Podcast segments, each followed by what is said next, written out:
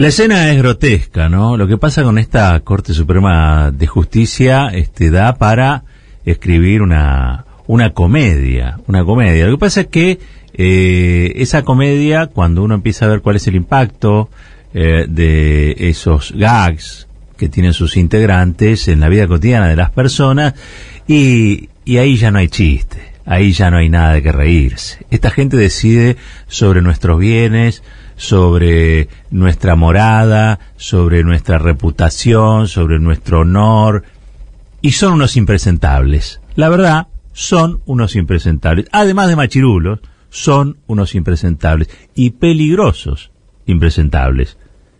Yo le voy a hacer escuchar algo que dijo uno de los integrantes de, de la Corte, uno de los supremos, como les gustan ser llamados, un supremo gorila, ¿no? Estamos hablando de Rosenkrantz, alguien que entró por la ventana a la Corte Suprema de Justicia, impulsado por Mauricio Macri, que en Chile tuvo definiciones que atrasan décadas. Pero ¿para qué voy a seguir hablando? Mejor escúchenlo a Rosenkrantz diciendo lo que dice. Mi sensibilidad al costo se sintetiza de modo patente, por ejemplo, en una afirmación muy insistente en mi país que yo veo como un síntoma innegable de fe populista, según la cual detrás de cada necesidad siempre debe haber un derecho. Obviamente, un mundo en el que las necesidades son todas satisfechas es deseado por todos. Pero ese mundo no existe. Si existiera, no tendría ningún sentido la discusión política y moral discutimos política y moralmente justamente porque nos encontramos, como decía Rawls, en situación de escasez. No puede haber un derecho detrás de cada necesidad, sencillamente porque no hay suficientes recursos para, para satisfacer todas las necesidades. A menos claro que restringamos qué entendemos por necesidad o entendamos por derecho aspiraciones que no son jurídicamente ejecutables. La verdad, yo le voy a reconocer a, a una cosa eh, que, que me parece merece ser reconocida, y es que es un gorila formado. Es un gorila con sensibilidad de gorila y formado como gorila, ¿sí? No es canosa, no es babiche copar, no, no, no. Es un señor que estudió, es el señor que eligen las corporaciones de este país eh, o eligen a él o a su bufé de abogados, recuerdan, ¿no? Llega a la corte precisamente por ser el representante del grupo Clarín, que estaba entre los clientes de, de. Rosenkrantz es el gran amigo de Pepín Rodríguez Simón, el hombre que está en este momento prófugo en Uruguay. Están las comunicaciones entre ellos, están los contactos telefónicos, todos se consultaban, eran parte de la estrategia de demonización del kirchnerismo, persecución del kirchnerismo y aprisionamiento de sus militantes o exfuncionarios. Eso es Rosenkrantz. Pero Rosenkrantz no es un tipo descabellado en cuanto a sus gestualidades, en cuanto a la formulación de sus tesis. No, no, no. Es un tipo atildado. Es lo que este, cualquier abogado diría es un doctor. Eh, es eh, un, un hombre que habla despacito, es un hombre que este, tiene, si se quiere, unos modos, ahora que se habla tanto de modos, tiene los modos que el sistema premia. ¿Sí? No es Moyano, no es Hugo Moyano, no es este Babi Checopar les decía, o no es ley. no, no, no. Pero es más peligroso que todos y que todas. ¿Por qué? Porque lo que está diciendo allí Rosenkrantz en esta apreciación de que no puede haber un derecho detrás de cada necesidad, es una manera de atacar al país peronista. Esa frase se la atribuye a Evita, Evita la planteaba, planteaba de otro modo, es todo lo contrario, donde hay una necesidad, hay un, un derecho. Y Evita planteaba esto porque cuando irrumpe el peronismo en la Argentina, el peronismo viene a sanar, el peronismo viene a sanar el cuerpo de la nación que estaba herido de injusticias, herido de desigualdades. La Argentina era realmente, hasta que irrumpe el peronismo, un país muy atrasado, un país donde existía, en teoría, la jubilación pero nunca se había pagado. en teoría existía la no explotación del hombre, pero nunca se había ejercido. En teoría existía la reforma del 18 que decía que la universidad era para todos y para todas, pero tuvo que venir el peronismo y poner lo que había que poner, los presupuestos, la legislación, para que la universidad fuera pública y de acceso gratuito, también para los trabajadores y las trabajadoras. Ese día se decidió que el país también tenía que ser de aquellos que trabajaban y que parecían ser bastante más que los amigos de Rosenkrantz, porque la oligarquía, en términos numéricos, a pesar de su influencia, era un grupo reducido, como lo sigue siendo hoy. Como lo sigue siendo hoy. Entonces, Rosenkrantz es un señor que primero viaja 70, 70 y pico de años en el tiempo y nos pone en una situación preperonista. ¿No? Este, nos dice, de otro modo, con la eh, sosegadamente como suele hablar un abogado, y también hay que tiene los problemas de su vida resueltos, este, eh, hablando económicamente o materialmente, yo sé que él vivirá sus, infiernos y sus demonios, porque nadie que dice este tipo de cosas puede dormir en paz. Pero no importa. Eso es un mango aparte, como se decía en el barrio.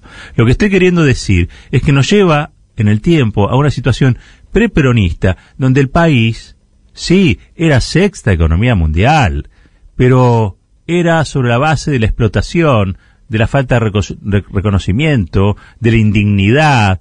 Digo, algún día los gorilas tienen que entender que si un país, o la mitad de un país, o quizá más de la mitad de un país se hizo peronista, es porque el peronismo alguna cosa bien hizo. Y dice Rosenkrantz una gran mentira en la que se basan muchos gorilas. Y es que todos queremos lo mismo, ¿no? Todos queremos que alcancen los recursos para todo. Es mentira. Es mentira que todos queremos lo mismo. Los que le pagan el sueldo a Rosenkrantz, que somos nosotros, pero los que se lo pagaban antes, y son los que le van a dar trabajo cuando lo echemos de la corte, no quieren lo mismo que un trabajador o una trabajadora.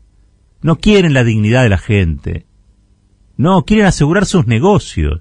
Quieren asegurar la estructura oligopólica y monopólica de nuestra economía.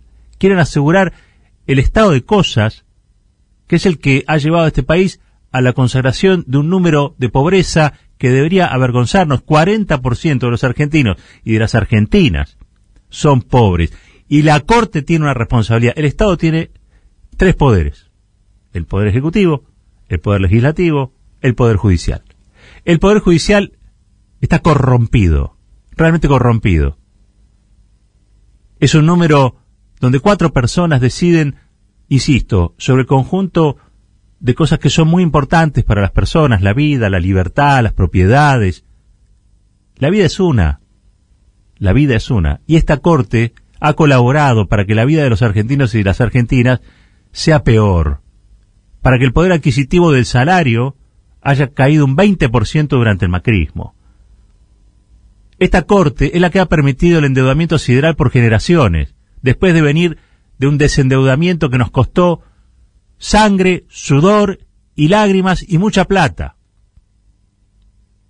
Y vinieron estos personajes a validar el sistema de saqueo, el modelo de saqueo de Mauricio Macri. Disculpe que me ponga así, pero la verdad es que este señor, hoy vicepresidente del Supremo Tribunal del país, el intérprete constitucional, nada más y nada menos, hable en estos términos, nos marca el retraso en el que vivimos nos marca el retraso en el que vivimos. Esta corte, y no lo digo yo, hay muchos más que dicen cosas parecidas, es una corte que no puede funcionar así.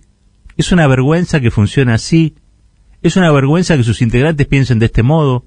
Es una vergüenza que los otros integrantes de la corte nos hagan a contestarle a Rosenkrantz. Rosenkrantz dice esto cuando hoy hay un gobierno peronista que llega y accede al poder, precisamente, entre otras cosas, por mecanismos institucionales y democráticos. Entonces es un discurso golpista el que tiene este señor integrante de la Corte que entró por la ventana a la Corte gracias a que es un empleado del Grupo Clarín. Por lo tanto, a mí me enerva que después de tanto tiempo, tanto tiempo, la Argentina tenga que soportar que estos señores, desde un lugar de superioridad que se auto autoasignan.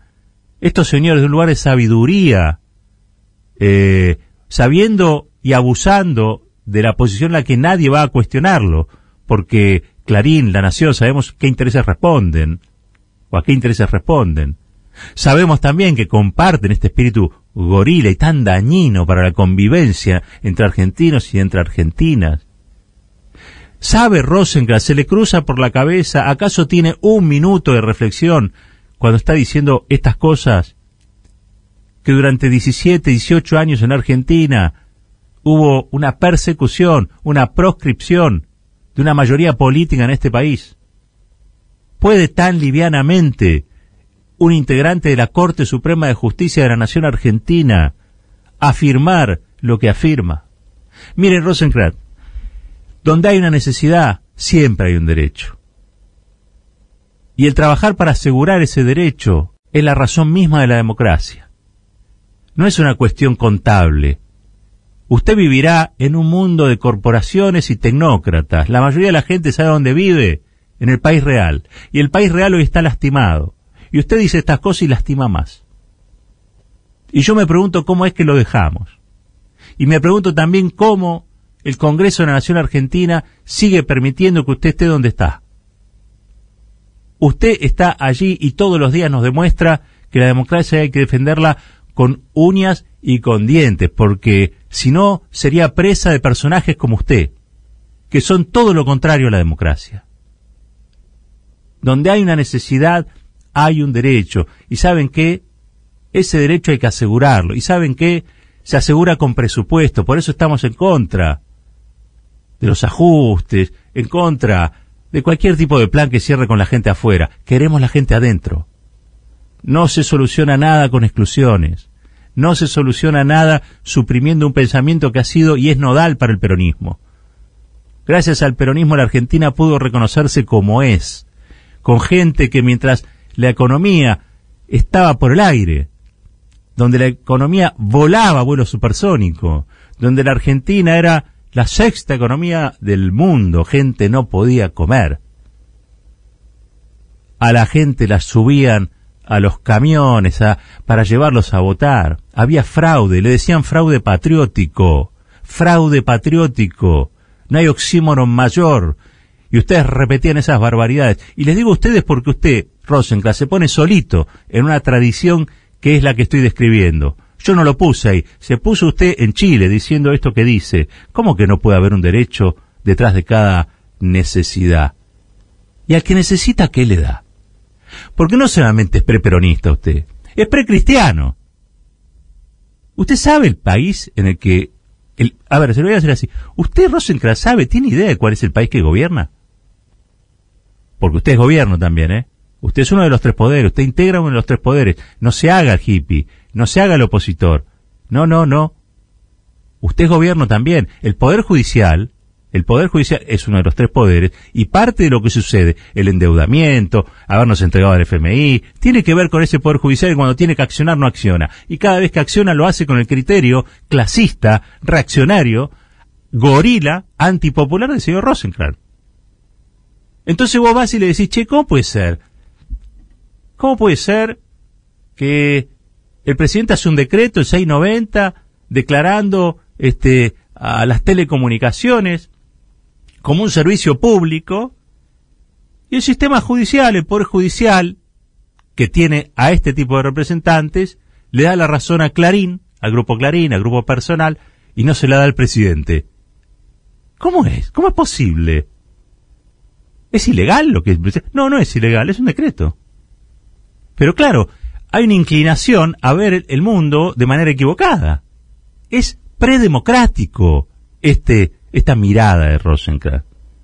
Pero aparte, y con esto termino, es muy peligrosa porque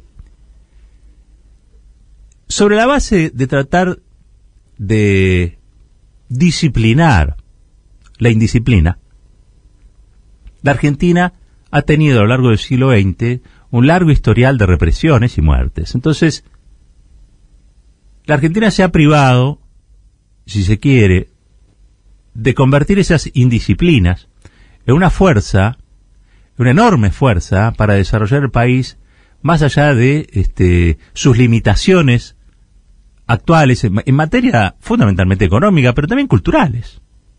El pensamiento conservador es una tragedia para este país. El pensamiento conservador en la Argentina Ha avalado golpes de Estado, represiones, proscripciones, tortura, desapariciones, censura. Es un pensamiento de miércoles. Ese es el pensamiento que tendría que estar en juicio. Y no lo que pensaba Eva Perón. Pero claro, son parte de un gobierno que llegó y lo primero que hizo, una de las primeras cosas que hizo, además de darle a Clarín lo que Clarín pedía, que era entregarle la ley de servicios de comunicación audio, audiovisual, el gobierno de Macri, lo primero que hizo apagó la evita de la 9 de julio. Miren las cosas que estaban, sacó a los héroes de los billetes, puso animalito. Entonces, hay que tener mucho cuidado y por eso habrán visto que hoy tengo un tono un poquito más elevado que lo habitual en relación a este caso. Yo soy un convencido de que la Argentina, parte de su desarrollo argentino tiene que ver con estos trogloditas que operan desde los lugares en los que operan. Y Rosenkrantz no solamente es el loafer. Rosenkrantz con este pensamiento se pone en una tradición que es muy anterior, que es muy anterior.